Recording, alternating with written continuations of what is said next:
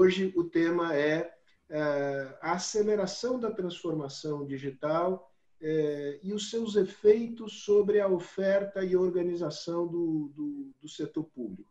Lembro que duas semanas atrás nós fizemos aqui um webinar para discutir a aceleração digital e os seus efeitos sobre a vida das empresas. É, como o mundo não é feito só de empresas, é feito também de governos, o setor público tem um papel fundamental é, na sociedade e então chegou a vez de tratar é, deste tema. Lembro também que dias atrás fizemos aqui uma conversa, aliás recomendo, disponível no, na nossa página da Fundação Fernando Henrique Cardoso no YouTube, com o embaixador Rubens Recupero. E, e, o embaixador nos disse: olha, não, não, não, não tenham a ilusão de que o mundo será inteiramente diferente depois da pandemia. O que as pandemias fazem é inibir algumas tendências que já existiam e acelerar tendências pré-existentes. Acho que há um consenso generalizado de que a difusão é, dos serviços é, e das formas de comunicação por meio digital é uma das tendências que irá se é, acelerar.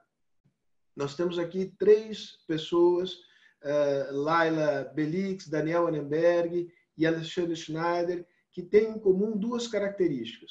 São pessoas que estudam o tema e que tiveram papel importante no setor público, estadual e municipal em São Paulo, com o objetivo de melhorar a qualidade do serviço público, introduzir inovação, recorrendo é, com intensidade e inteligência a, a, aos meios digitais. Além da preocupação com eficiência, há uma preocupação, obviamente, com transparência. E essa é uma demanda que a pandemia é, traz com muita força. É, ficou claro que é necessário um Estado que atue de maneira competente, assim como ficou necessário que esse Estado esteja submetido a controles. Isso requer transparência. A tecnologia pode é, ajudar nas duas dimensões. Antes de nós iniciarmos, eu vou pedir um minutinho de, de é, uma licença, não diria poética, mas comercial aqui, a Laila, o Daniel e o Alexandre, para mostrarmos aqui as logomarcas das empresas que patrocinam a programação é, anual de seminários da Fundação. Agradeço a todas elas. Lembrando que nós, por força da pandemia, migramos é, do offline para o online, mas a programação de seminários continua. Giovana, agora podemos é, seguir é, em frente. regras do jogo, muito brevemente. como combinamos, intervenções iniciais de cada qual de cinco minutos. depois a gente inicia aqui uma conversa em que eu vou fazer perguntas e vou ser o veículo de transmissão é, de perguntas. Essa expressão, eu sei que hoje é uma expressão um pouco infeliz. Eu vou, eu vou ser veículo de transmissão apenas é, de, de perguntas.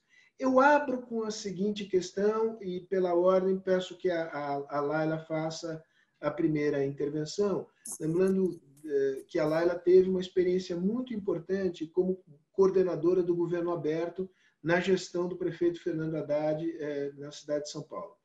E, e a pergunta diz respeito às suas considerações eh, iniciais e gerais sobre de que maneira, digamos, a situação de emergência sanitária que nós estamos vivendo, eh, esta situação, digamos, lança um desafio para o conjunto dos governos. Né? Vamos primeiro fazer um olhar geral sobre o mundo e como é que os governos têm inicialmente respondido a esse desafio é, se valendo dos meios é, digitais. Suas considerações iniciais, lá a palavra é sua. Eu vou fazer o papel chato de controlar um pouco o tempo e depois a gente segue na nossa conversa. Perguntas muito bem-vindas, seja pelo Q&A do Zoom, seja através da página do Facebook da Fundação é, Fernando Henrique Cardoso. Laila, já falei demais, quero te escutar. Vamos lá. Primeiro, eu queria agradecer o convite, Sérgio. É, contribuir para o debate da Fundação FHC é uma honra para mim, é, e especialmente dividir esse debate com dois gestores que eu admiro muito, que é o Daniel Annenberg e o Alexandre Schneider. Então, é um prazer para mim estar aqui. E eu sou cofundadora do Instituto de Governo Aberto, né? E nós, no Instituto, nós trabalhamos apoiando governos, é, gestões, a abrir seus governos, né, a promover maior transparência e participação, visando uma melhoria de serviço público e visando o aprimoramento das políticas públicas, né. E a gente, é, eu já tive essa experiência também na gestão Haddad com governos locais, e a gente sempre fala da, do aliar a transparência com tecnologia, com participação, como é, elementos, como forma de garantir direitos, né? Então, acessar informação, né? ter transparência é um direito humano da Declaração Universal de Direitos Humanos. A gente fala também que é uma forma de estabelecer relações mais é, de maior confiança entre Estado e sociedade, entre cidadãos e governantes, porque eu possibilito explicar o que eu estou fazendo e o que eu não estou fazendo, e por quê, uma forma de accountability também.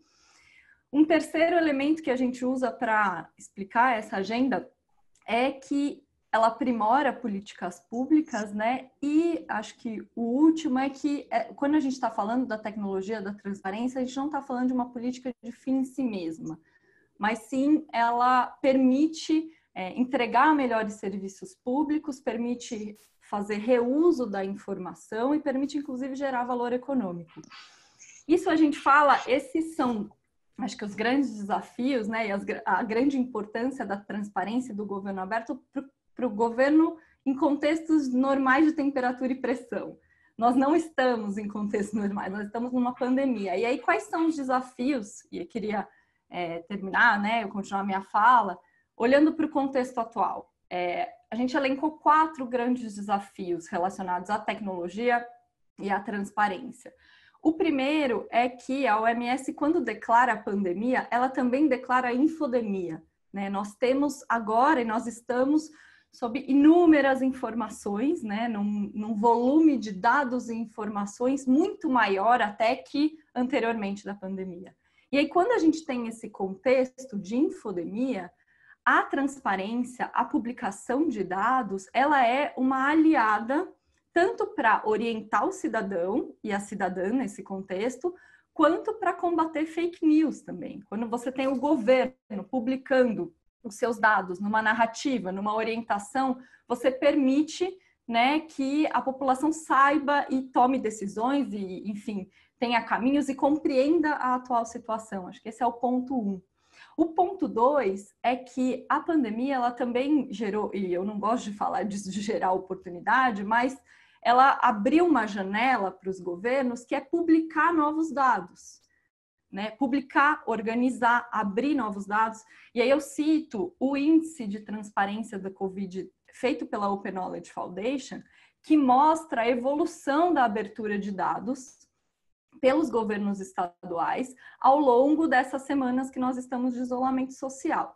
Ou seja, os governos começaram a produzir, publicar e abrir dados né, organizar, abrir dados frente à pandemia como uma forma de, de fortalecer todos aqueles pontos que eu disse anteriormente, né, a confiança, a política pública, compreender melhor o cenário.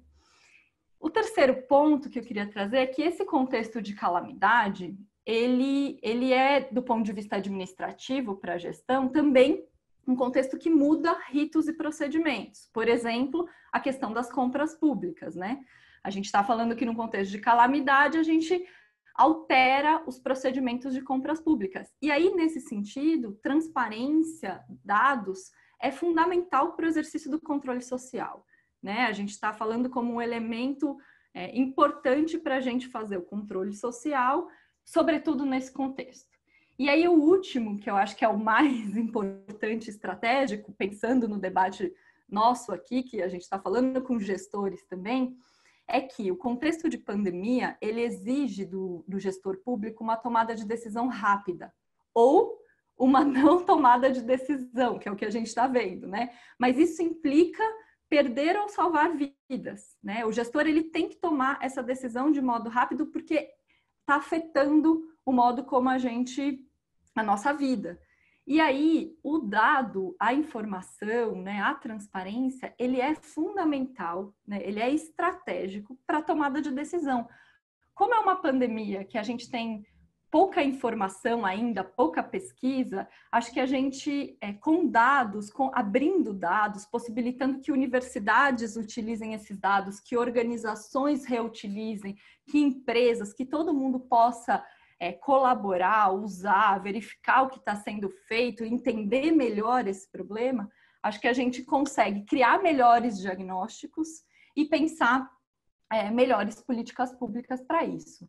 E aí, para finalizar, para eu não me estender, eu queria citar é, exemplos, um exemplo é, de Singapura, que criou um aplicativo que chama Trace Together, que inclusive é um aplicativo que funciona como na, na, rede de Bluetooth, né? Então você aciona o seu Bluetooth e isso permite com que outras pessoas acionando também você entre em contato com o outro, com outra pessoa e ele manda essas informações para rastrear quem, com quem você teve contato, se essa pessoa foi contaminada ou não. E aí, qual, por que, que eu cito ele? Né? Porque ele tem uma, uma ferramenta de anonimização desses dados. Então, a preocupação que a gente tem com proteção de dados pessoais, essa é uma ferramenta que evoluiu. E isso só foi possível porque pesquisadores, é, médicos, programadores debateram a questão da tecnologia em conjunto e como que a gente poderia pensar a coleta e o uso de dados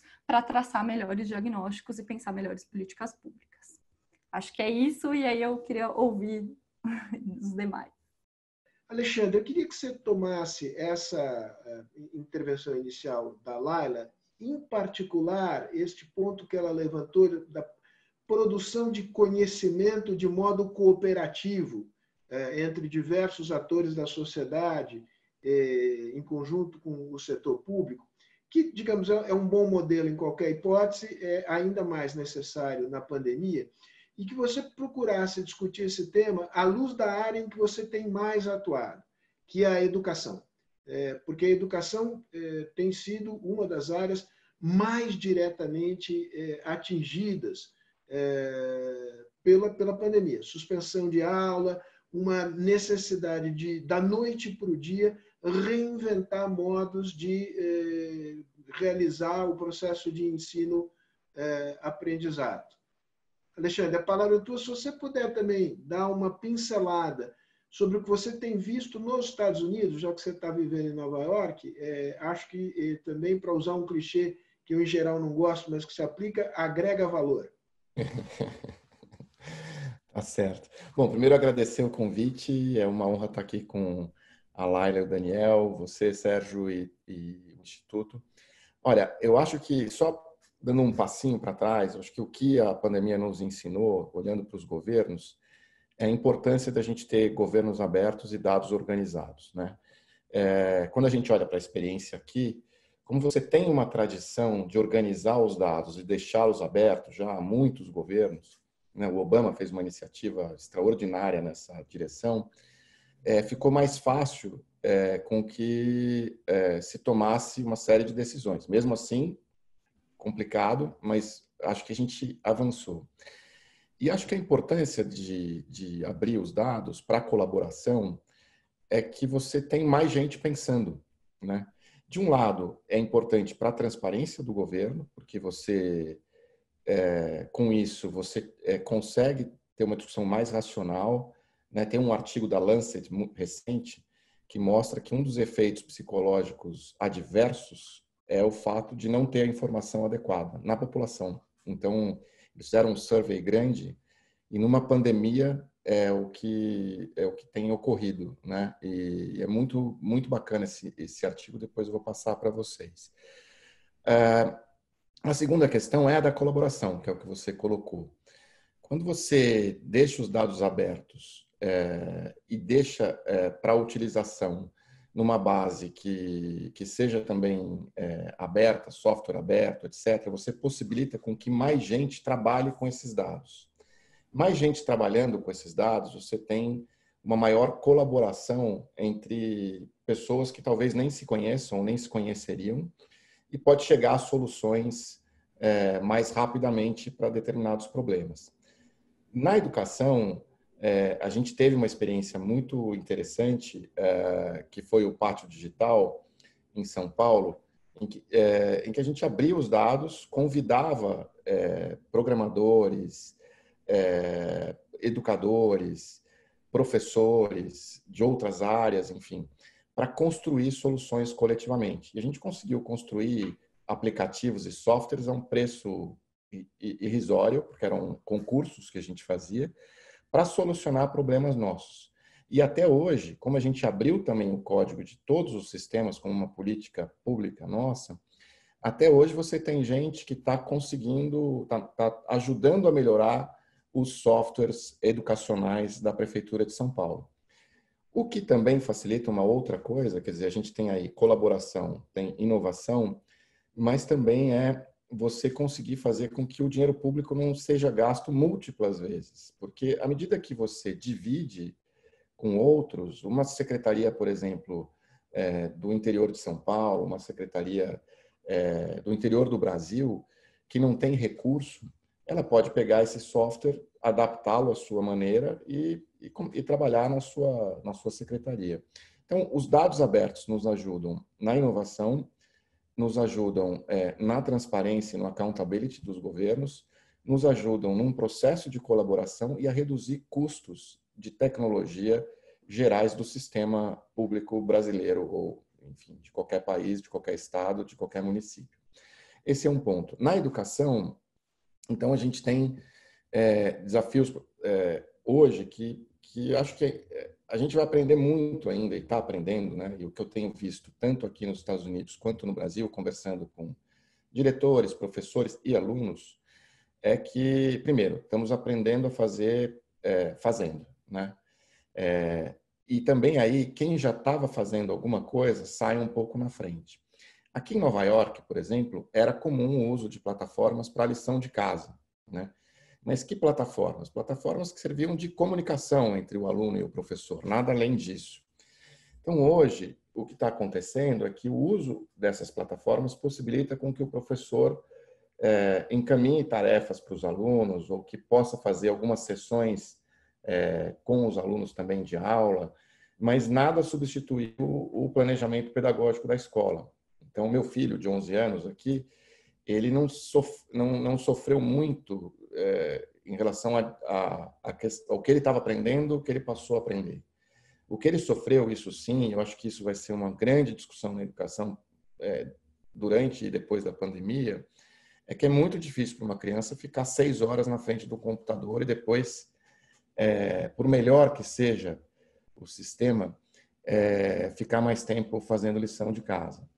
E eu acho que isso é, é uma questão, um grande desafio da tecnologia, né?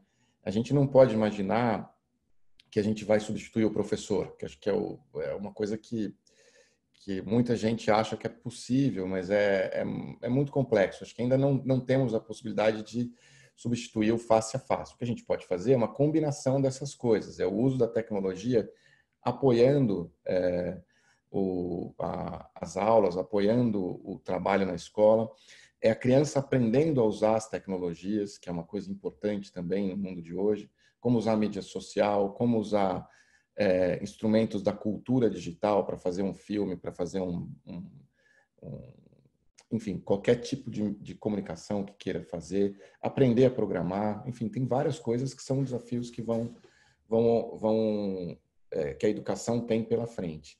Agora, o que está acontecendo hoje, é bom a gente saber, é redução de danos. Quer dizer, hoje a importância da tecnologia é para que o aluno, o estudante não esteja distante da escola, para que ele não pare, né? Para que ele ele tenha uma atividade mas é, essas tecnologias, e aí tem uma série de papers na literatura que demonstram que, difícil, que primeiro, para crianças mais vulneráveis, mesmo que têm acesso a algum tipo de device, elas é, não, não são mais efetivas do que o, o trabalho face a face.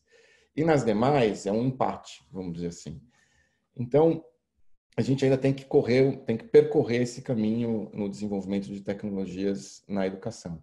Mas eu entendo, só para fechar, que elas são muito importantes para que a gente possa manter esse contato durante a pandemia, aprender a desenvolver melhores estratégias futuras, porque nós vamos ter outras pandemias, ou mesmo dessa a gente não tem, não sabe ainda se vai ser um stop and go, quer dizer, sai um pouquinho e fecha, né? E, uh, esse, é, e também tem uma outra questão que precisa ser colocada, que é quando a gente fala do sistema público, e mesmo aqui nos Estados Unidos, há muita gente sem acesso. Né? Aqui na cidade de Nova York, por exemplo, as, a Secretaria de Educação fez uma pesquisa e 30% dos alunos não têm ou internet ou computador. Nós estamos falando de uma das cidades mais ricas do mundo, né? E, e aí o que eles fizeram foi é, a Secretaria da Educação, é, as, os computadores das escolas foram é, entregues para os alunos que não tinham e eles fizeram parcerias com é, para poder dar o, o, a internet para esses, esses alunos. Mesmo assim, vira e mexe, as notícias são de que ainda tem alunos sem acesso. Numa cidade que, além de ser rica, como eu disse, já decidiu que o ano letivo é, não vai se encerrar é, presencialmente. Então, até setembro, quando começa o novo ano letivo, a gente vai ter esse trabalho à distância nas escolas.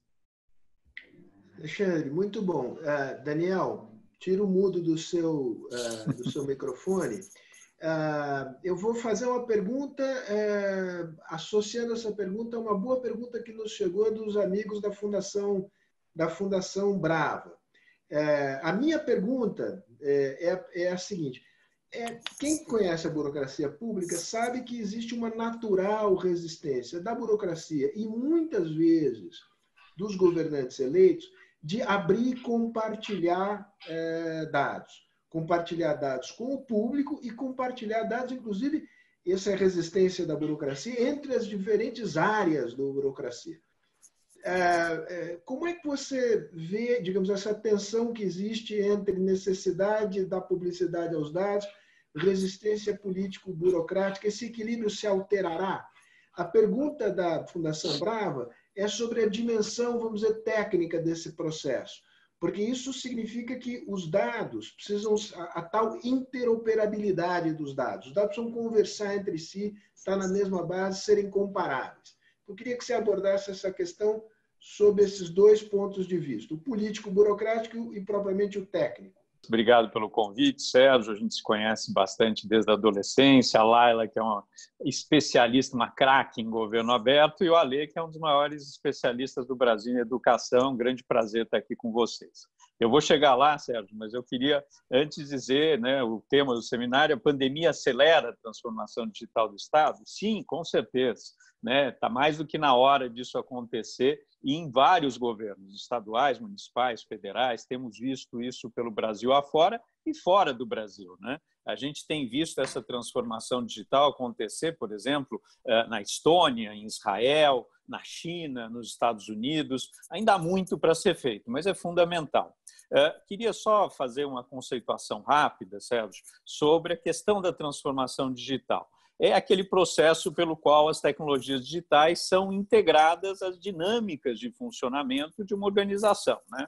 Isso envolve mudança cultural, isso é importante, organizacional, e uma mudança de paradigma, né? porque isso realiza muitas mudanças internas. E aí os motivos para uma transformação digital, que podem ser uma pandemia, uma crise fiscal, uma excessiva burocratização, a corrupção, né, é, são fatores que incentivam essa transformação digital e isso é fundamental. Por exemplo, o governo muitas vezes tem limitações orçamentárias que tornam necessário a otimização dos recursos e aí migram é, para serviços eletrônicos né, e processos mais inteligentes ou a simplificação, como as pessoas veem em outros eh, setores da sua vida. A gente vai no serviço médico, muitas vezes privado, né? não são todos que têm acesso, e tem o agendamento eletrônico. Por que não ter isso no setor público também? A gente vê isso em outras áreas da vida e quer que o setor público se modernize. Né? Então, esse é um outro motivo. Corrupção também. Quanto mais serviços eletrônicos, menor a possibilidade de corrupção. Eu fui presidente do Detran aí por cinco anos e a gente implantou muitos serviços eletrônicos porque isso tira o intermediário, tira o jeitinho, né? Então, esse é outro ponto importante. Queria também reforçar um ponto fundamental que tem que ser a perspectiva do cidadão. Isso que muitas vezes a gente não, não, não enxerga e o serviço público olha muito para o seu umbigo, para dentro, e a gente não consegue ver que muitas vezes, eu fiz algumas anotações, a visão de quem se utiliza dos serviços públicos. Isso é fundamental. Né? A gente precisa entender quais são as necessidades, demandas e divisões de diferentes setores da sociedade. Prefeituras e governos precisam aprender a escutar é algo que a gente muitas vezes não faz. A gente acha que a gente sabe, vai lá e implanta a coisa. E muitas vezes a gente cria também a e-burocracia, né? É, sem rever processos internos. Um outro ponto que eu acho muito importante, já vou chegar lá na tua questão, é a transformação digital do Estado e as desigualdades. Né? A gente tem um país com enormes desigualdades, né? e a gente precisa usar a tecnologia para reduzir isso. Ou seja, estou colocando um ponto que o Alexandre pôs: tecnologia e inovação são meios para garantir direitos para a população. Esse ponto é muito importante, porque senão fica tecnologia pela tecnologia, inovação pela inovação.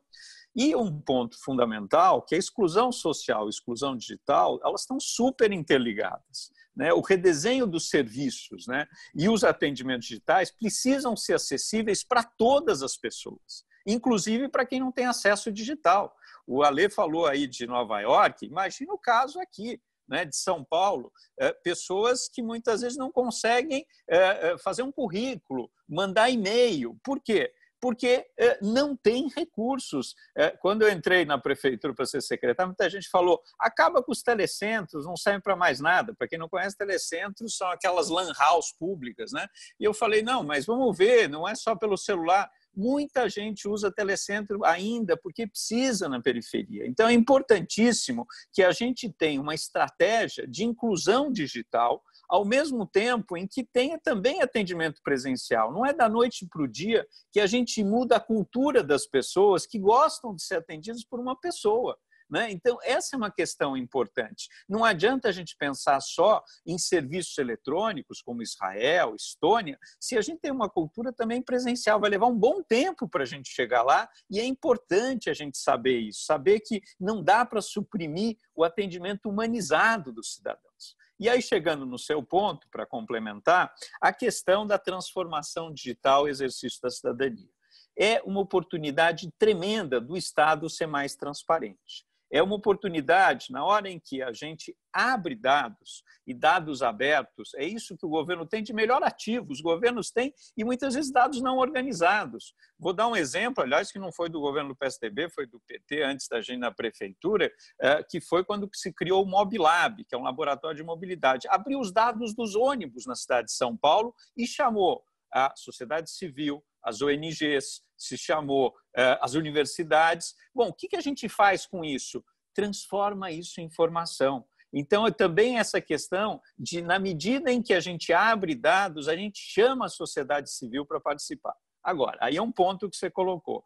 Muitos gestores públicos têm, morrem de medo de abrir dados. Acham que com isso você vai saber informação do IPTU do cidadão, vai saber um monte de informações delicadas. Bom, lógico que é o que a Laila falou, tem que ser anonimizado, né? mas é muito importante essa abertura de dados. É inexorável, ela vai acontecer de um jeito ou de outro. Já acontece em muitos países. O que a gente precisa saber é o que fazer com isso Hoje, eh, prefeituras, governos do estado têm muitos dados, mas os dados, primeiro, eles não conversam entre si. A gente está vendo nessa pandemia o CAD único, que é o cadastro único, e estamos vendo uma tremenda dificuldade das bases de dados conversarem. Isso é para ontem cada uh, uh, estrutura organizacional, né, eu já vi isso no Detran, já vi em outros lugares, acha que a sua base de dados é secreta, é top secret, né, não dá para abrir para ninguém. Se a gente não conseguir integrar bases de dados, vai ter outra pandemia, a gente não vai conseguir atingir, alcançar as pessoas que mais precisam. Então, a gente precisa integrar as bases de dados e não serem silos, cada um deles achando, ah, isso é meu, ninguém toca. Né? É, é aquela ideia de é, vamos trabalhar em conjunto, em complementaridade. Então, é nesse sentido que eu queria abrir a discussão. Acho que são vários pontos para a gente colocar, é, tanto a questão da transparência, a visão do cidadão, a questão da inclusão digital, tem muitos pontos aí, dá vários seminários, mas eu acho que é um bom começo para a gente. Lara, você falou no início de infodemia, né? de profusão de informações que, em geral, se não forem filtradas e organizadas adequadamente, geram mais confusão é, do que esclarecimento, com é, efeitos muito nocivos do ponto de vista da ação pública e da ação privada. O Daniel comentou a necessidade de organizar os dados. Não basta abrir os dados, é preciso que esses dados estejam organizados, eles sejam comparáveis e inteligíveis. Queria que você falasse, a partir da tua experiência, agora a gente vai descer mais ao terreno concreto da experiência de cada um, é, sobretudo brasileira, é, qual é o estágio do desenvolvimento no Brasil, no que você pode observar, é, é, da organização de bases de, dado, de dados que sejam bases de dado, uh, dados instrumentais para a política pública, transparência, enfim, a consecução dos objetivos aqui mencionados por todos. Primeiro que eu queria reforçar o que o Alexandre e o Daniel falaram, né? Acho que todos esses elementos que tangenciam a agenda do que a gente está colocando, que é a inclusão digital, que é a interoperabilidade, que é o convencimento do gestor e a mudança cultural que essa agenda ela nos coloca, isso tudo é fundamental para a gente compreender os desafios, né? Os desafios técnicos, eles refletem todos esses desafios, na verdade, que são é, da conjuntura e que são da, da forma como nós nos organizamos. Acho que só para contribuir com o que o Daniel colocou, o CAF, ele fez um, eles fizeram um, um, um relatório sobre o estado da digitalização né, da, dos governos e a frente à pandemia. E aí é um, um, relatório super interessante, depois eu posso compartilhar com vocês. CAF, Corporação e... Andina de Fomento. Dá, explica Sim, o que é, todo mundo sabe. Sim, sim, sim. O Banco de Desenvolvimento da América Latina, né? E aí eles, eles colocam um conceito que é interessante, que é a resiliência do Estado.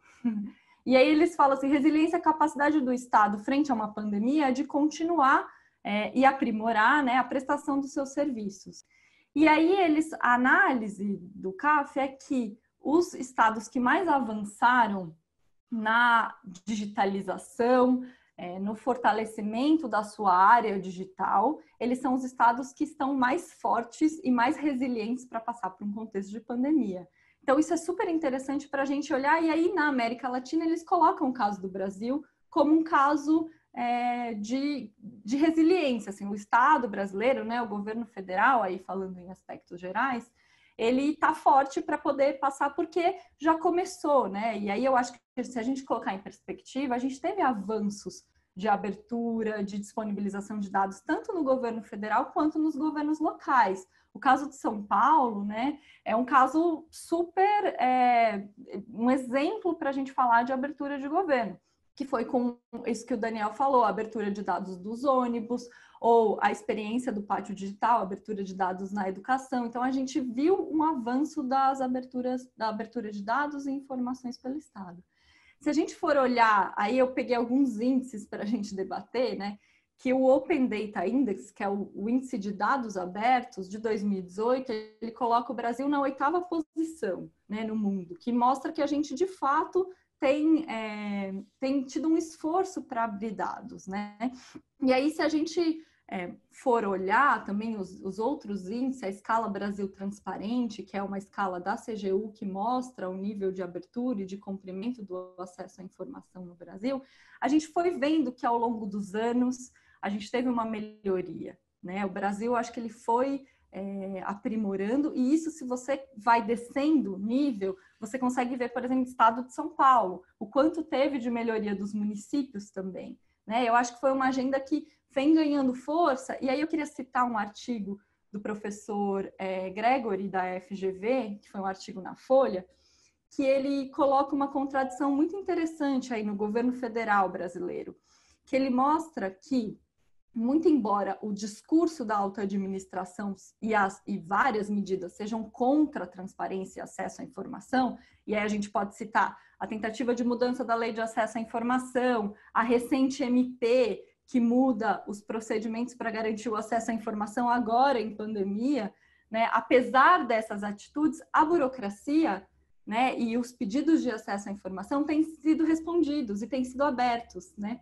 Então, a gente viu, acho que a gente pode colocar em perspectiva de que a burocracia, né, uma grande parte dela, a gente não pode generalizar, mas aderiu à, abertura do governo, né, e, e, e, mantém e continua divulgando é, dados e informações. E aí eu acho que isso bota esse desafio que, que você comentou, Sérgio, que como que a gente faz para que os gestores sejam sensíveis a essa pauta, né? Eu acho que essa é uma mudança cultural e a gente no instituto a gente brinca que tem níveis de convencimento. A gente pode falar, olha, é uma questão legal, você vai ter que abrir seus dados porque a lei exige. Essa é a que a gente menos gosta de abordar, mas é uma abordagem. E a gente pode mostrar os benefícios. E aí, para isso, para a gente mostrar os benefícios, acho que é importante mostrar o reuso de dados e o papel das organizações, o papel dos coletivos, o papel é, da, de quem usa os dados, porque o esforço de abrir para o gestor, ele, ele é grande, porque ele tem que estruturar, melhorar a sua base de dados, né? Se não tem uso, se não tem reuso, é um esforço que fica em vão. Então, o quanto é importante, a experiência do pátio, ela é muito, muito interessante nisso, porque ela abre e chama, e vamos fazer uso para ter benefício.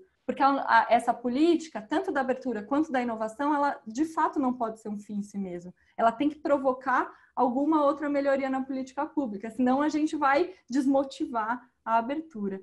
E aí eu acho que só para rapidamente contar uma anedota, eu, na, falando sobre a interoperabilidade, que o Daniel citou, na, na primeiro levantamento do catálogo municipal de bases de dados da Prefeitura de São Paulo, a gente perguntou para as secretarias quais são suas bases de dados. E aí eles mandaram mil bases de dados. E aí, quando a gente foi tratar e ver, na verdade, várias secretarias achavam que sua base de dados era sua, quando na verdade era de outra. E a gente reduziu isso para 400. Então, isso mostra um pouco a fragilidade que a gente tem ainda apesar dos avanços de, de ter a interoperabilidade e reconhecer a abertura. Laila, vou aproveitar o, o, o que você falou sobre os diferentes estágios de convencimento para fazer a pergunta ao Alexandre, e, na verdade, refletindo aqui perguntas que eu recebi do Otávio de Barros, do Anderson França e de outras pessoas. Eu vou procurar dar conta de todas elas, mas eu acho que, a, a digamos, o número é, supera a minha capacidade de processá-las todas.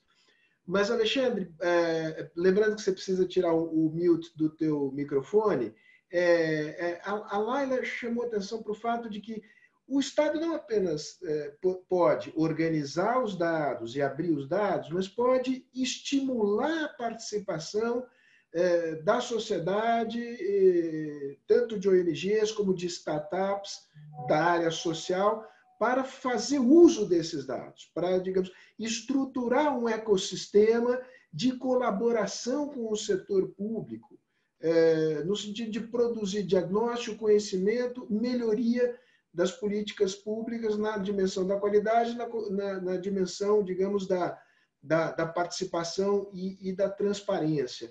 É, na tua experiência, é, é, como é que você vê esse processo, digamos, de indução de uma participação é, estruturada da, da, da, sociedade, da sociedade civil?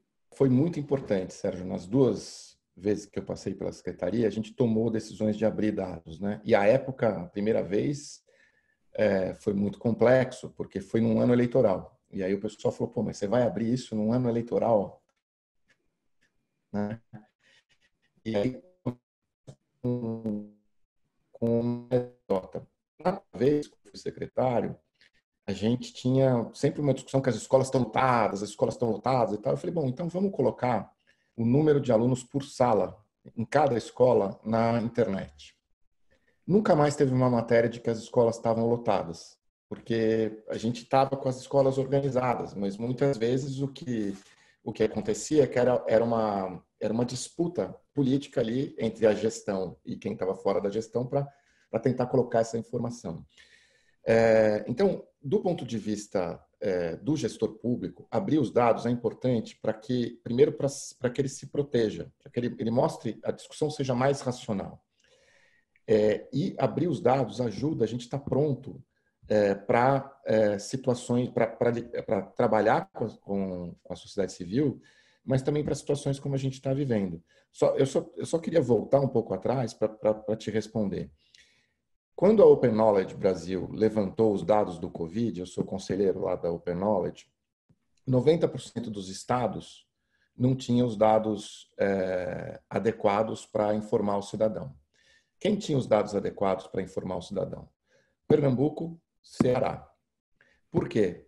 Porque esses dois estados já tinham trabalhado com os dados do SUS uma abertura de dados e um, e um trabalho horizontal. Então, para eles, era, era tranquilo é, colocar isso à disposição do cidadão. Né? É, quando a gente abriu a fila da creche na internet, a gente teve que se reorganizar e organizar os nossos bancos de dados para que todo cidadão pudesse ver e os órgãos de controle também pudessem ver é, é, em que lugar da fila estava e a gente mostrar que não tinha uma escolha política entre criança que ia ser atendida ou não. Mas isso também ajudou a gente a conseguir fazer um planejamento por região, que era impossível fazer antes. Então, estas coisas estão interligadas. Maior eficiência do Estado, mais transparência, são duas coisas. Quer dizer, a gente tem que olhar a transparência como um direito, a gente tem que olhar a transparência como um direito do cidadão de accountability do Estado, mas a transparência ela faz com que a gente tenha que se organizar internamente, organizar os nossos dados de um jeito que eles vão ser úteis para é, a gente ter melhores políticas públicas. Eu acho que esse é, o, é, o, é um ponto fundamental. E aí eu chego na questão da sociedade. A gente fez um plano, é, isso foi até uma colega da Laila, que depois trabalhou comigo, e depois trabalhou com o Daniel, que é uma pessoa extraordinária, que um dia precisa estar num debate aqui, que é a Fernanda Campagnucci, um plano de dados abertos. Então, a, so, a gente discutia com a sociedade a ordem dos dados que iam ser abertos. Né? Era um, lá no Pátio Digital, na antiga casa do Sérgio Buarque de Holanda, que era um lugar burocrático que virou uma casa de inovação. A partir daí, a sociedade passava a acompanhar e cobrar a abertura desses dados. Então, esse é um pedaço do trabalho. A gente tinha um, um ciclo de inovação desenhado e a gente é, achava um problema importante para nós. Por exemplo, a gente teve um problema na merenda escolar. São Paulo serve 2 milhões de refeições por dia, deve ser um dos maiores restaurantes do mundo e a gente tinha dificuldade de mostrar é, como a gente usava esses recursos, como a merenda estava organizada, e informar para os pais e ser cobrado pelos pais se aquilo tinha sido servido ou não, aquilo que estava no contrato, porque a gente tem mais de um tipo de cardápio.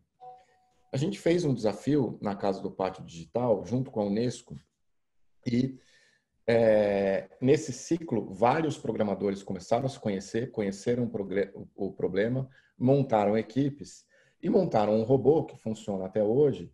É, hoje não está funcionando porque não tem aula, mas enfim, é, que dá informação para os pais sobre é, aquilo que está sendo servido para o seu filho, porque não é a comida não é a mesma em toda a região da cidade.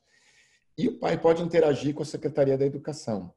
Então, isso aconteceu porque a gente teve que abrir os dados, a gente teve que disponibilizar isso para o uso é, de programadores da sociedade civil a gente usou um problema real nosso, resolveu esse problema com um código aberto é, e, e possibilitou com que outras secretarias do Brasil pudessem usar algo que muitas vezes é comprado, né? E que tem um legado e que é difícil, porque quando você compra um sistema que tem legado, você fica amarrado com isso até o resto do, da tua vida. Uma coisa é você ter uma cidade como São Paulo, Rio de Janeiro, Porto Alegre, cidades que têm recursos. Mas cidades que não têm recursos acabam gastando um dinheiro enorme ou não usando, né? Então, eu acho que abrir os dados da transparência ajuda a gente a se organizar internamente para melhores políticas públicas. Esses estados todos, ó, 70% segundo a Open Knowledge, dos estados brasileiros até duas semanas atrás não tinham informação sobre leitos usados. A pandemia já tem 50 dias. Então, é, se houvesse uma política de abertura de dados na saúde, o governo já estaria pronto para isso. Não só para informar o cidadão, para ele se tranquilizar, ou para ele se preocupar mais e entender a, a importância do isolamento social, quanto para ter é, melhores é, políticas públicas. E a sociedade civil, junto com o Estado, resolvendo problemas, é, ela nos ajuda a oxigenar um pouco, a olhar o elefante pelo outro lado, né, usando aquela velha imagem. Porque é, a gente tem gente muito criativa que simplesmente quer ajudar. Então, a gente às vezes entrava no, no, é, no GitHub, que é um site onde ficam é, os códigos dos nossos é, sistemas, e via que tinha um cara em Goiás mexendo no, no código do sistema, tentando melhorar. Esse cara de Goiás, quando ele faz isso, ele melhora o meu sistema da Secretaria de São Paulo, porque ele acha um buraco, ele acha ou acha uma solução, ou acha um melhor caminho, né? Então, é, só fechando, acho que o governo aberto é, a organização interna dos dados, três, para melhores políticas públicas, quatro, para uma inovação real e cinco, para que essa inovação seja mais rápida e mais barata com o apoio da sociedade civil. E para terminar mesmo, acho que o grande desafio que nós vamos ter nos próximos anos, além da transformação digital, é, é o fato da gente trabalhar a questão dos dados pessoais, quer dizer, até qual, qual que é o limite que a sociedade vai entender que é razoável é, em determinadas iniciativas, porque você imagina, nós estamos numa pandemia e às vezes a urgência e a emergência faz com que a gente tenha que tomar, quem está no governo, né, tem que tomar decisões aí em relação ao uso de dados. Só que a gente tem de outro lado, é, além da lei, um, um, imperativo moral que é a questão dos dados pessoais é, e isso às vezes se mistura.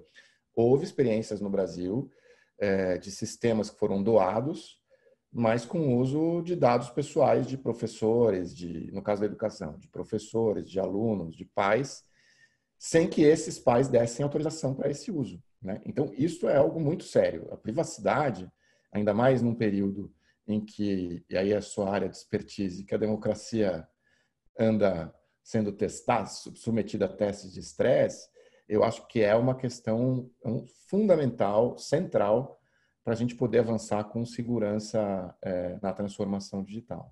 Presumo que o Alexandre tenha respondido o, o Michel Batista aqui, que diz o que nós poderíamos ter feito antes que nos eh, ajudaria neste momento.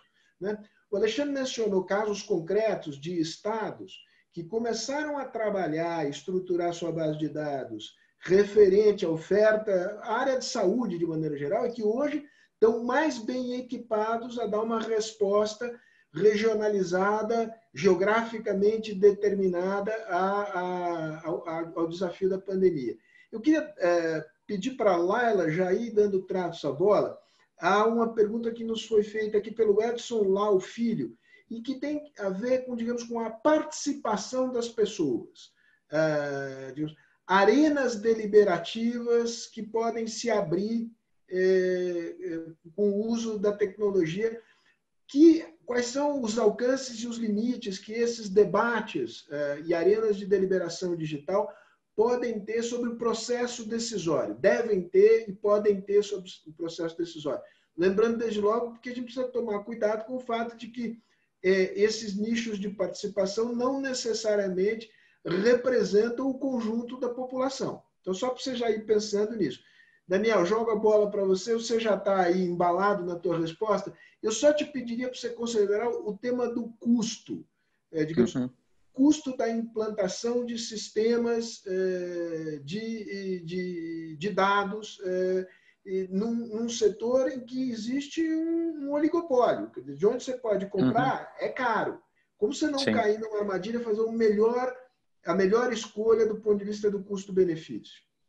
Então, já respondendo essa questão, o Alexandre, aliás, eu sou fã do Pátio Digital, de tudo que ele fez lá, porque isso envolve gente da sociedade civil e muitas vezes você tem soluções que não necessariamente você precisa comprar de grandes empresas. Então, só aí já ajuda. Tem estudos também, a Florência Ferrer fez um estudo muito interessante quando eu estava coordenando o Poupa Tempo, que os custos que tem para o uh, uh, serviço público de implantar, implantar serviços eletrônicos e o custo para o cidadão. O custo para o uh, serviço público muitas vezes pode ser um pouquinho maior num primeiro momento, mas a longo prazo é, é totalmente absorvível, porque isso ajuda a reduzir uma série de coisas. Vou dar um exemplo. Eu estava falando do agendamento eletrônico nas unidades de saúde, por exemplo. É um absurdo até um tempo atrás. Agora começou a mudar, a prefeitura começou a implantar isso em São Paulo e em outros lugares. Que o cidadão tinha que ir até a unidade básica de saúde para agendar uma consulta. olha o custo disso é, para. Você tem que ter um funcionário lá em geral, as pessoas iam ao mesmo tempo, então lotava a unidade, de mobilidade para o cidadão, tempo de serviço, o custo para a sociedade. Ou seja, faz todo sentido você ter um agendamento eletrônico, seja para o governo, seja para o cidadão.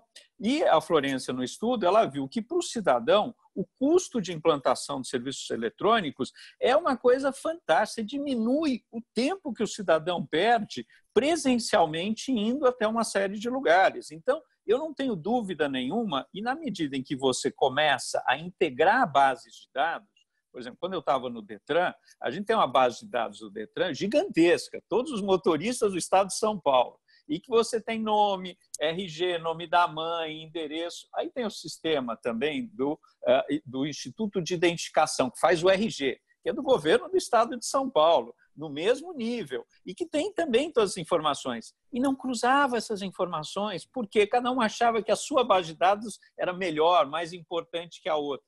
Se você não cruza essas informações, o que acontece? Cada um vai por um caminho. E pior que isso, a gente estava comprando, por exemplo, eh, computadores, impressoras para fazer toda a assinatura digital, a, digital, né, a foto digital.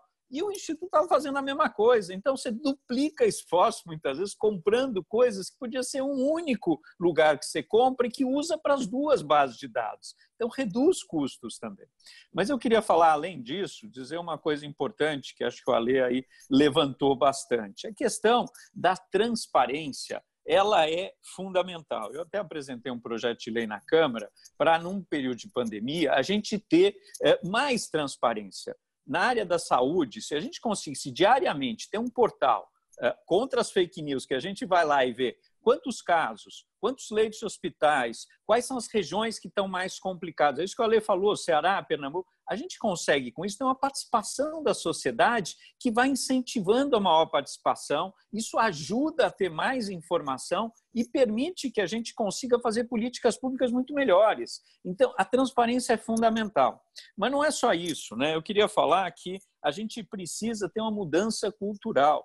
Porque dentro do governo, muitas vezes, a gente tem uma, uma coisa de falar por siglas, de achar que a gente está atendendo o cidadão. A gente, por exemplo, implantou o 011 Lab, que é para mudar tem toda uma parte de capacitação do funcionário que é fundamental para ele saber lidar com o cidadão. Como é que você faz para que esse cidadão use os serviços eletrônicos? A gente começou a implantar o Descomplica na Prefeitura de São Paulo, que é o Poupa Tempo Municipal, que é justamente para falar o seguinte: gente, vem cá, a gente vai ajudar vocês a usar serviço eletrônico, porque muita gente nem sabe usar. É que nem aquela coisa que a gente implantou nos bancos há 30 anos atrás, os caixas eletrônicos, todo mundo ficava com aquela cara assim: e aí, como é que usa esse negócio? A mesma coisa, serviço eletrônico no serviço público. A gente precisa estar do lado do cidadão, mostrando para ele, para dizer, a próxima vez, você não precisa você não precisa mais ir uh, uh, uh, a vir aqui. Você faz pelo celular, você faz pela internet. Então, ajudar o cidadão a como usar o serviço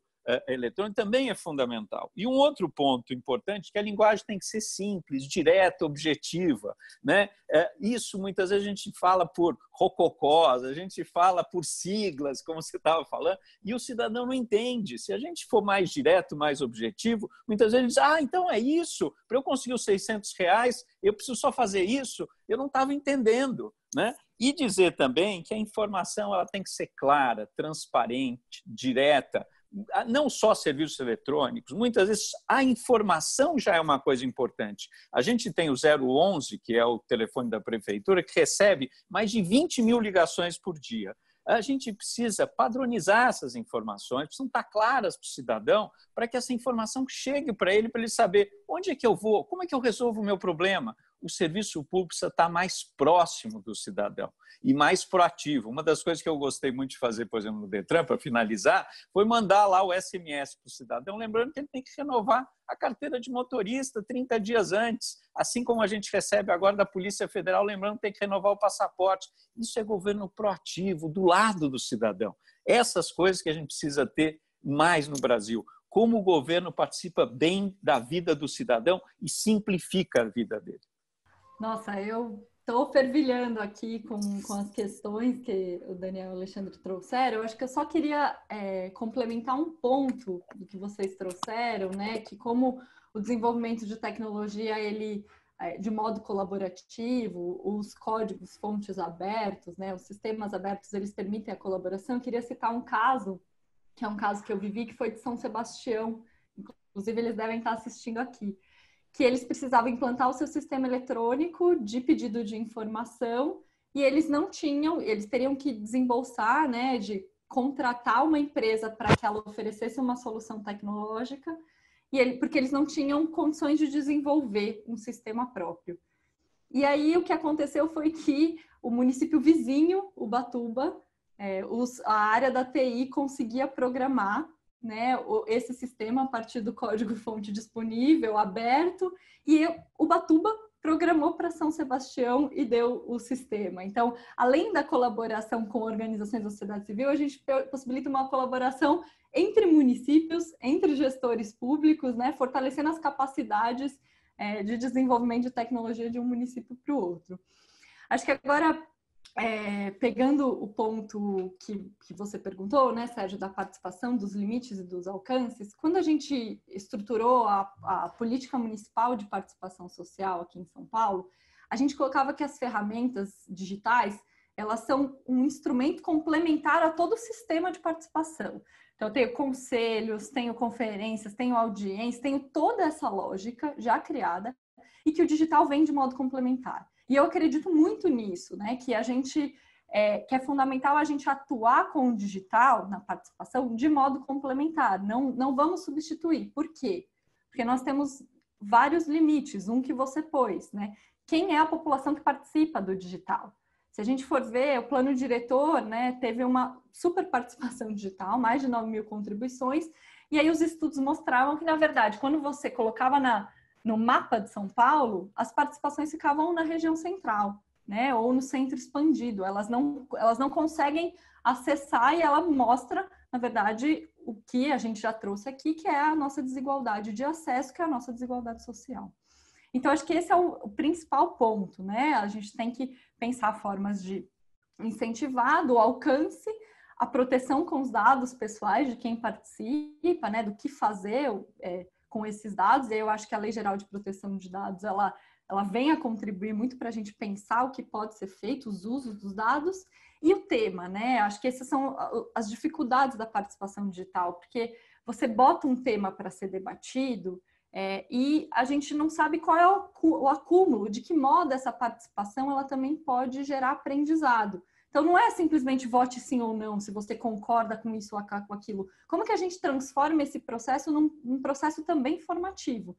Né? E aí eu acho que essas iniciativas, né, tanto é, manter o, o poupa-tempo, manter esses espaços em que as pessoas podem ir participar é fundamental, mas iniciativas como a Prefeitura de São Paulo adota já, que transpassou gestões, que é o Programa Agentes de Governo Aberto, que é uma iniciativa de formação da população em temas de cidadania, exatamente para capacitar, para refletir quando vira um processo participativo. Acho que esses são os desafios.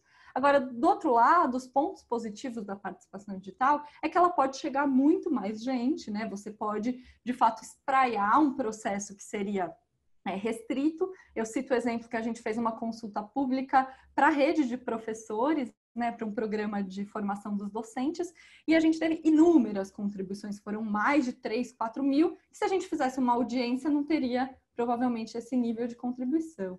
E aí eu cito também uma experiência muito interessante dos meus colegas do Cidade Democrática, que é uma plataforma que chama Empurrando Juntos, um software, em que esse, o processo participativo ali nesse software, ele permite que as pessoas coloquem as suas opiniões e com isso a gente vá é, identificando grupos de opiniões, o que, que eles acreditam, o que, que eles não acreditam, e pensar políticas voltadas a esses grupos, né? Pensar comunicação para grupos específicos. Então você pode clusterizar, a gente chama, né? Criar esses grupos e direcionar melhor é, políticas públicas, reforçando essa linha que o Daniel trouxe, né? Que todas na época a Secretaria da Inova de Inovação tinha, que é o foco no cidadão, pensar políticas públicas melhores para o cidadão.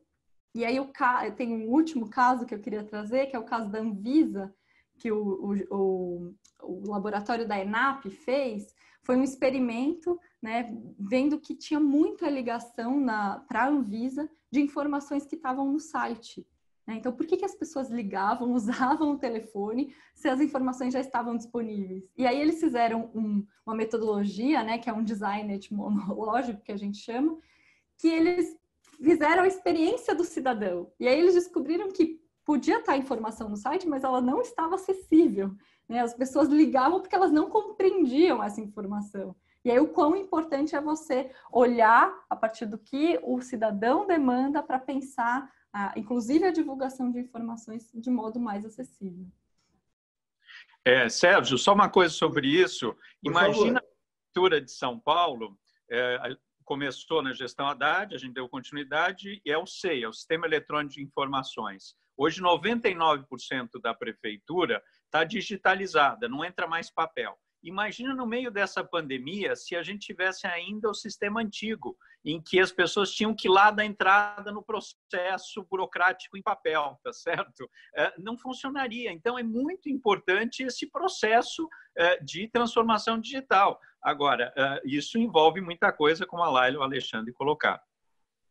Deixa deixa eu aproveitar que você abriu o microfone, é, é, Daniel, depois eu passo a palavra para o Alexandre. Tem perguntas aqui que, que têm a ver com, digamos, desigualdade de acesso à informação. É, algumas áreas da gestão que estão bastante digitalizadas, eventualmente no governo do Estado. Isso não se reflete nos demais municípios. Como é que é esta questão da desigualdade do acesso a, a serviços digitais e da própria oferta de, de, recursos digitais no estado de São Paulo? Para a gente não falar em Brasil, porque aí, digamos, a heterogeneidade é imensa. Queria é, também aproveitar para pegar a carona aqui e, e, atender a pergunta de uma pessoa chamada Vera, não tem o sobrenome, que diz que está com saudades do Alexandre. E eu não entendo por que razão ela estaria com saudades do Alexandre. Eu acho que o Alexandre está bem onde está, gente está bem onde está, não há razões para saudades. Brincadeira boba à parte, a, a pergunta é, diz ela assim: além de acesso à informação é, é, no Estado, é, não presumo que é no Estado ou no município, não fica claro, na cidade, perdão, acho que é exatamente, na cidade, que ela existe, mas ela não pegou, ou seja, não há demanda da população é, intensa para obter dados da prefeitura. Não é simples isso, né? porque muitas vezes depende de é, uma política mais ampla do governante, com clareza de onde ele quer chegar. E muitas vezes depende de, muitas vezes, iniciativas muito mais fragmentadas e segmentadas de alguns gestores públicos.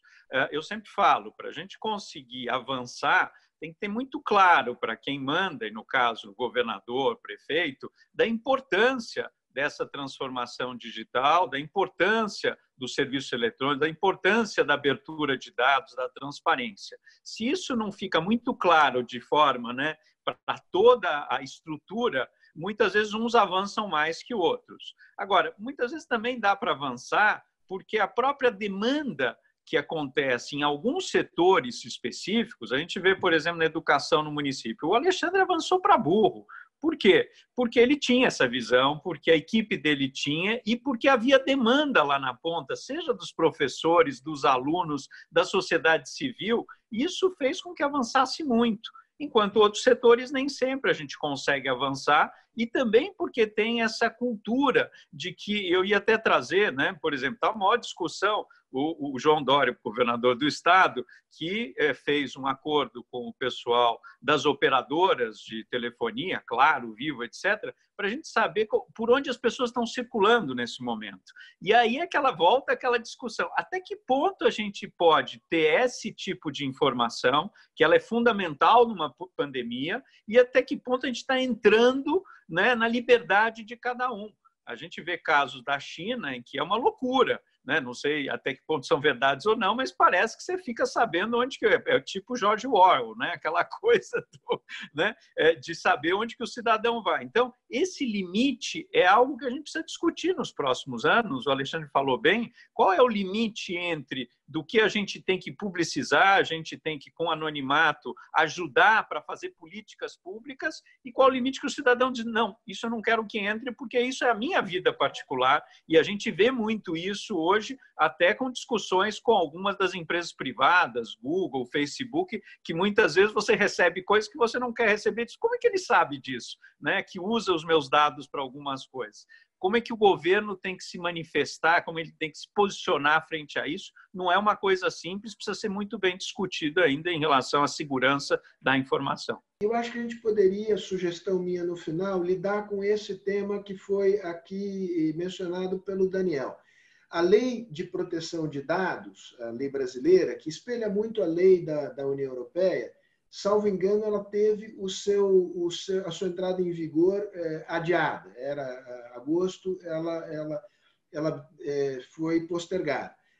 Em casos concretos, se vocês puderem não fazer uma discussão teórica geral, mas em casos concretos, mostrar qual a utilidade de ter dados ah, que possam, digamos, mostrar preferências, comportamentos, padrões de comportamento pessoal, qual é o benefício disso para a política pública e qual é o risco e como é que é possível equilibrar da melhor maneira possível esses dois objetivos: é, preservar a privacidade, mas ter dados que são dados essenciais para que a política funcione. Mas isso é a rodada final. É, Alexandre, fica a teu critério. Se você inicia a rodada final por aí, ou se você ainda quer pegar a questão, digamos, é, da desigualdade da digitalização é, da população e também das diferentes é, esferas de governo. Eu presumo que uma coisa é a Prefeitura de São Paulo, né? e outra coisa é a Prefeitura de um pequeno município do estado de São Paulo. Há uma política estadual que procura, digamos, uniformizar de alguma maneira, ou estamos muito longe disso? Eu acho que a gente ainda está longe né, de ter uma política. É, eu acho que, como o Daniel falou logo no começo, e a Laila também, como a gente tem uma desigualdade de acesso, eu acho que futuramente a gente vai ter que entender, os governos vão ter que entender, né? É difícil num momento como esse pensar, mas é, como é que a gente garante esse acesso como um direito, né? O direito das pessoas terem acesso à rede, né? E a gente vai ter que desenhar alguma coisa que fique de pé financeiramente, mas é, acho que se, deveria ser algo a ser desenhado, já que o mundo caminha para isso. A segunda coisa em relação à, à questão do, do, dos dados, quer dizer, eu acho que, do ponto de vista prático, se você tem dados anonimizados, né, ou seja, você não sabe que é o Sérgio, Fausto, é o Alexandre, a Laila, é o Daniel, é, você consegue com isso fazer uma série de coisas. Você pode, isso pode ser importante para pesquisas aplicadas na área acadêmica. Isso pode ser importante para decisões de política pública. Isso pode ser importante para decisões é, é, de políticas que sejam desenhadas junto com a sociedade civil. Apesar da lei é, ter sido os seus efeitos serem prorrogados, quer dizer, a lei passar a vigir daqui a alguns meses, há alguns juristas que entendem que os seus efeitos podem ser considerados hoje. Quer dizer, acho que você pode, é, eu, pelo menos eu foi algo que eu li, mas eu não tenho clareza disso não. Mas independentemente da lei, eu acho que a gente vai ter que ter um movimento cada vez mais forte de é, da sociedade de, prote de se proteger, de proteger os seus os seus dados. O limite que vai ser dado então é pelo cidadão. Agora, há muitos cidadãos que não nem sabem que, que isso está acontecendo. E por isso, a gente precisa de organizações da sociedade civil e de políticos. Né? O, o Daniel tem uma preocupação com isso, tem uma atuação no executivo e legislativa. A Laila tem uma, uma atuação no executivo e agora no, na, na sociedade civil. E outros tantos, a gente precisa se juntar para proteger. Porque isso pode ser, é, pode ter inclusive é, implicações para a própria democracia. Né? né? como a gente viu, de alguma forma, processos eleitorais terem alguma influência do uso desses dados. Né? Eu acho que tem, enfim, acho que a grande discussão nossa é, vai ser agora é, em relação à proteção dos dados pessoais, na minha opinião.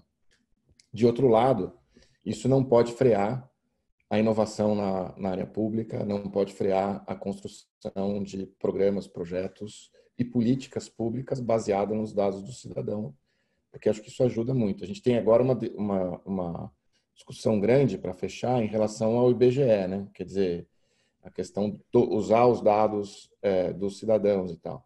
Ali eu acho que é meio, como diria meu avô, meio calabresa, meio mussarela. Quer dizer, o IBGE talvez não precise de todos os telefones dos brasileiros para fazer uma pesquisa.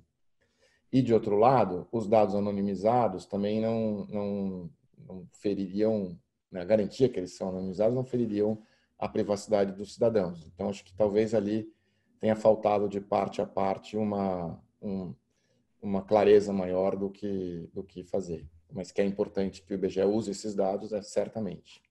Alexandre, muito bom que você tocou nesse ponto. Eu vou aproveitar esse ponto, vou pedir a Laila e ao Daniel para uh, comentar o tema do equilíbrio entre eh, dados, oferta de dados e, e, e, privacidade. Se vocês puderem eh, comentar à luz desse episódio do IBGE. Para quem não, não, não, está informado, o IBGE requereu às operadoras eh, de telefonia uma série de dados das pessoas. Há razões de pesquisa para este requerimento. Agora, isso despertou uma enorme desconfiança da sociedade em relação ao uso que se faria. É, esse, essa desconfiança em relação ao uso ela é generalizada. Talvez ela seja particularmente intensa em relação ao governo federal neste momento, mas é uma questão que perpassa todos os governos. É, na visão de vocês, é, como é possível, digamos, assegurar na maior medida viável é, sociedade de que os dados de fato é, se tornaram anônimos e de que haverá uso correto desses dados e não em prejuízo da privacidade e, e dos direitos democráticos das pessoas. Em termos muito práticos, do ponto de vista de organização de grupos de advocacy, de responsabilização jurídica do gestor, em termos técnicos, quer dizer, tentem me explicar, me tomem aqui como um, um, um, cidadão padrão que tem lá a sua desconfiança de que uso vão fazer dos meus dados. Eu acho essa discussão é a discussão mais latente que a gente tem hoje no campo da, da transparência, né? É, no ano passado eu tive no Canadá e lá a gente pôde ouvir a oficial de acesso à informação, né, que, que é um cargo que tem lá, e ela trouxe uma abordagem muito interessante que eu queria compartilhar com vocês aqui para a gente pensar também, né? Ficar com ela. Que é, a gente avançou, né? E tem uma onda dos países que avançaram em políticas de transparência. E aí parece que a gente foi avançando e de repente se deu conta da privacidade. E aí começa a avançar em temas de privacidade, criando novas normativas, criando novas regras, criando novas estruturas, inclusive do Estado, né? Então, ah, tem a controladoria que cuida da transparência, e agora vai ter uma outra autoridade para cuidar de proteção de dados pessoais. A gente vai criando penduricalhos na medida em que o tema vem, vem trazendo.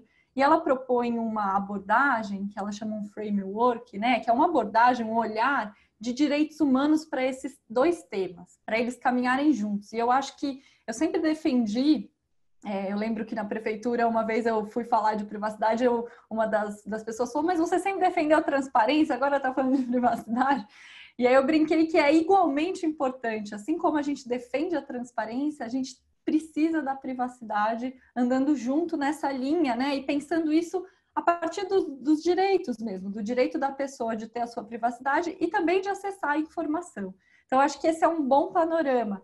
E aí, acho que explicando e respondendo a sua questão, Sérgio, acho que a gente tem é, alguns caminhos, né? É possível pensar alguns caminhos. A gente tem as medidas técnicas, que é fazer a anonimização de dados, que é solicitar o consentimento da pessoa é, ao, oferecer seus dados pessoais.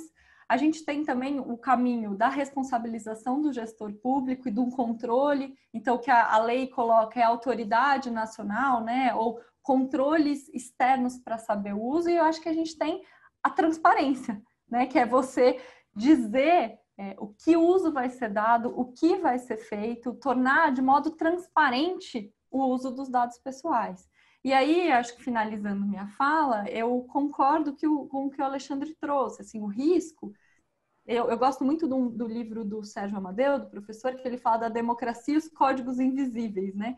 Esse, esse tema ele é invisível para a maior parte da população, porque parece até bom, né? Ah, eu falei uma coisa aqui hoje, apareceu no meu Instagram é, esse serviço para mim, olha que bom. Isso pode ser legal até para o serviço, tudo bem. Só que quando a gente pensa democracia, isso pode alterar a nossa a nossa decisão, o nosso governante, quem a gente vai escolher. Ela altera, ela influencia na estrutura política. E aí é o risco, né? Aí quando a gente pensa quem que, que pode, o que, que eu falei agora aqui, quem pode usar, para que fim? Então acho que tem um risco aí é, latente que a gente tem que olhar. Mas existe formas, existe medidas que acho que a gente pode adotar para evitar esse risco. E a transparência, inclusive, é uma delas fundamental. Só para deixar claro, primeiro é falar da Lei Geral de Proteção de Dados. O brasileiro é ótimo, deixa tudo para a última hora, né?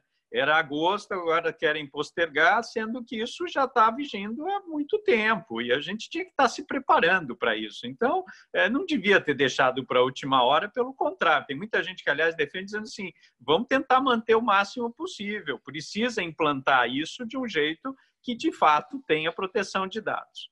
É, depois, eu concordo inteiramente com a Laila e com o Alexandre sobre esses limites, anonimização de dados, a importância de ter uma regulamentação, né, seja nas prefeituras, governo do estado, governo federal, e a participação da sociedade civil é fundamental.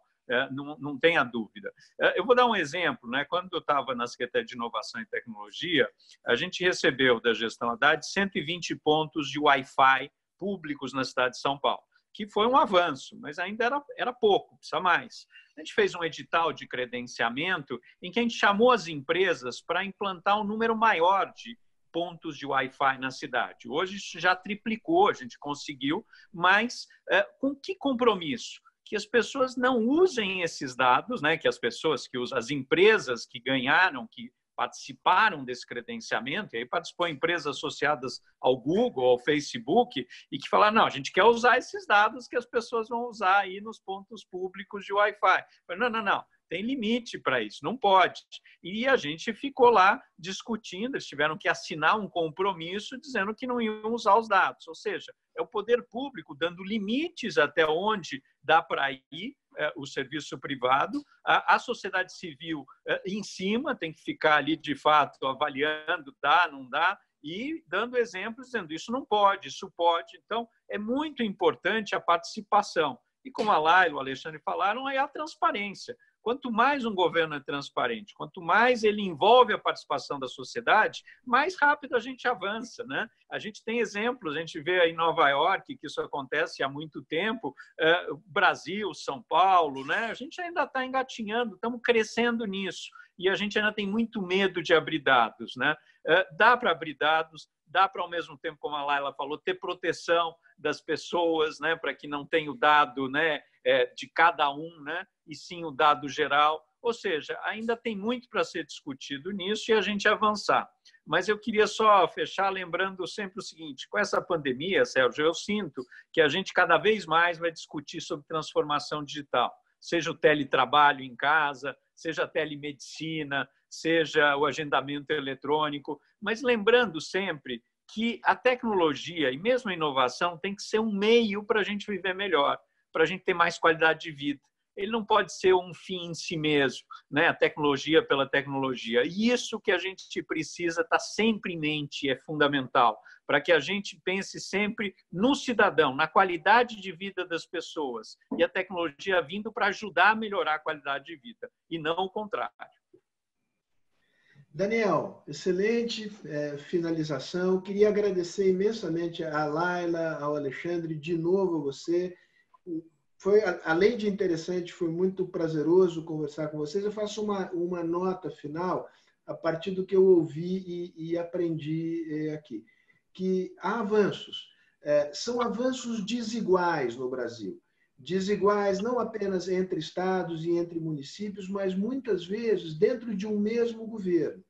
Isso parece refletir o fato de que os avanços se dão mais em função de iniciativas de determinados gestores atuando setorialmente e determinadas demandas de grupos que incidem sobre alguns setores mais do que em outros, do que uma política geral que procura atender é, a esses dois objetivos, digamos, de é, organizar, ofertar, transformar dado em informação em benefício da sociedade e equilibrar isso com os requisitos de privacidade.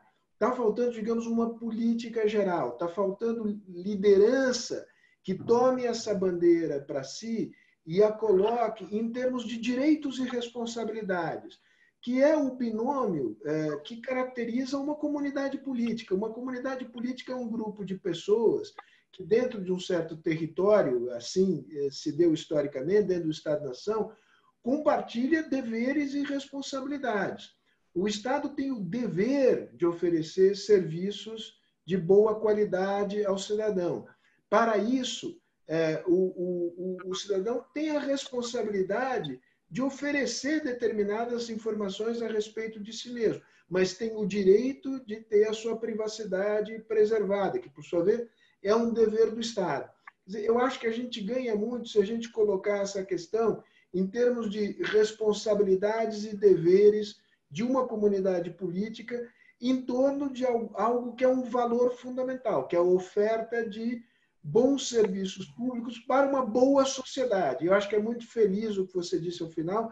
Tecnologia não é fim, tecnologia é meio.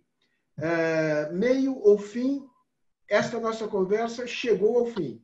É, eu queria agradecer muitíssimo. Peço desculpas às pessoas às quais eu não pude é, é responder ou transmitir as perguntas que fizeram.